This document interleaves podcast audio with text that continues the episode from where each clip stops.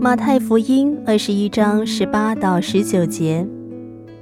早晨回城的时候，他饿了，看见路旁有一棵无花果树，就走到跟前，在树上找不着什么，不过有叶子。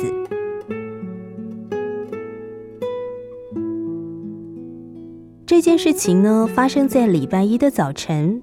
五一的耶稣在伯大尼他的三个朋友的家里过夜。今早，在马大还没有来得及预备早餐以前，耶稣离开了伯大尼。过了些时候，耶稣饿了。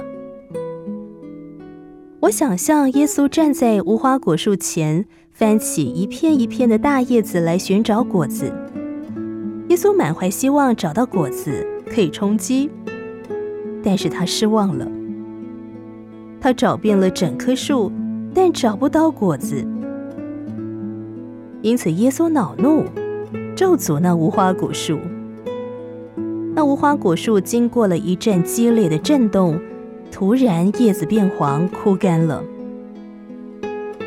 这对当日的门徒和对我们有什么教训呢？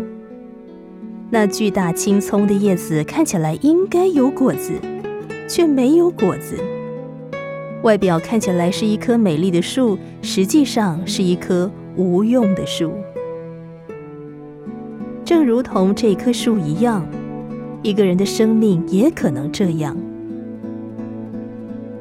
神啊，求你叫这事不要发生在我们身上。想一想，今天早上，主耶稣来到你和我的面前，寻找果子。马太福音二十一章十八到十九节。